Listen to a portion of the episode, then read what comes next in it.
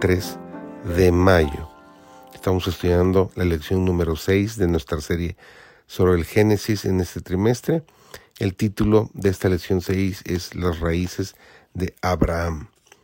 Servidor David González, nuestro título de hoy es Abraham y Lot.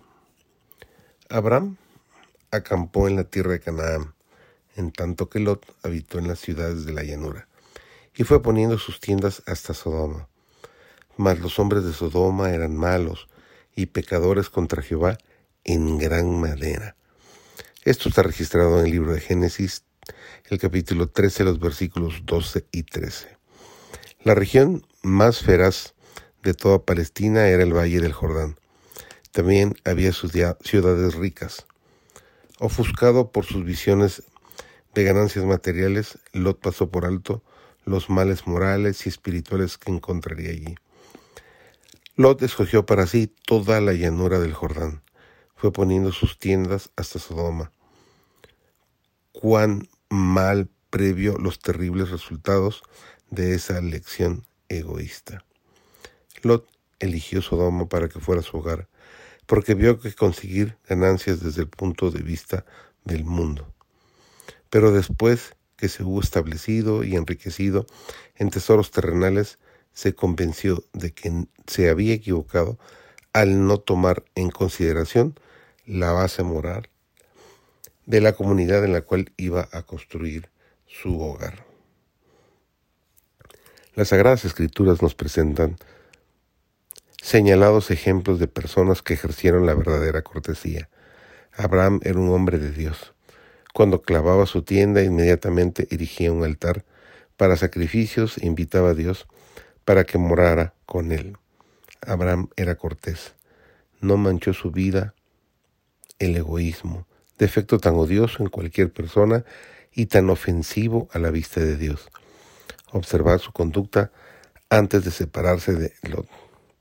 Aunque éste era sobrino suyo y mucho más joven que él, y el derecho de elección le correspondía al tío, movido por la cortesía, Abraham olvidó sus derechos y le permitió elegir a Lot la parte del país que le pareciera más codiciable.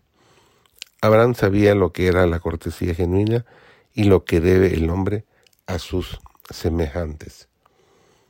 Debemos olvidarnos de nosotros mismos y tratar siempre de encontrar oportunidad de animar a los demás y aliviar sus penas y cargas mediante actos de afectuosa bondad y pequeñas muestras de amor estas atenciones y expresiones de solicitud que, comenzando en el seno del hogar, se prolongan fuera del círculo de la familia, contribuyendo a formar la suma de la felicidad de la vida. Si Cristo habita en nosotros, seremos tan cristianos en el hogar como lo somos fuera de él. El cristiano tendrá palabras bondadosas para sus familias y relaciones. Será bondadoso, cortés, amante, comprensivo y se preparará para morar con la familia de lo alto. Si es miembro de la familia real, representará el reino hacia el cual se encamina. Hablará con dulzura a sus hijos porque se dará cuenta de que también ellos son herederos de Dios, miembros de la corte celestial. Entre los hijos de Dios no existe ningún espíritu de dureza.